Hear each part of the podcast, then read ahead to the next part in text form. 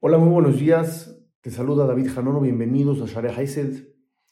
Como siempre, tratando de dar un mensaje importante sobre el habla, su poder y el cuidado que debemos de tener debido a la gran responsabilidad que esto conlleva. Dice la Gemara en Masejet Berajot, cuando daban consuelo a los Abelim, según una de las opiniones, el Abel, el deudo, tenía que decir una oración que incluía el siguiente mensaje.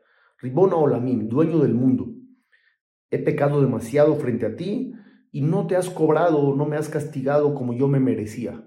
Según esta opinión, la persona que estaba de duelo, de esta manera, como que daba a entender que estaba de acuerdo con el dictamen de Dios, no se rebelaba, él estaba conforme o entendía lo que Dios había hecho y entendía que tal vez se merecía más sufrimientos y Dios no se los había mandado. Sin embargo, Dicen los jajamim, Amar Abayé, dice el sabio Abayé, Lo mi inesh le Uno no debe decir esto, porque ya dijo Rabbi Shimon Melakish, en nombre de Rabbi Yossi, Leolam aliftach Adam pibla Satán. Uno no debe abrirle la boca al Satán. O sea, uno no debe de decir que se merecía un castigo. Estás sacando palabras malas de la boca y estás diciendo que te merecía sufrir. Eso no lo debes de sacar porque si uno saca palabras malas de la boca, eso mismo puede provocar que le manden sufrimientos.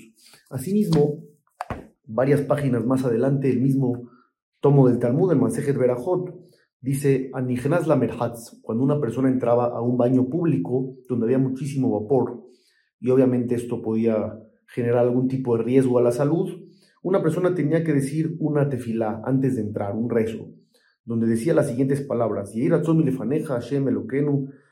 te pido a ti, Dios, que sea tu voluntad, que me salves y no me pase nada estando en, este, en esta casa de baños. Y si me pasa algo, que mi muerte sea capará por todos mis pecados. Aquí también llega el mismo sabio, Amar Abayé, dice Abayé, lo mi lo lima inesh aji, no digas eso, la persona no debe de decir si me muero, si me pasa algo, que sea capará por todos mis pecados, porque ya dijo Resh en nombre de Rabbi sí Leolam aliftah adam pibla satán. Uno no debe abrirle la boca al satán.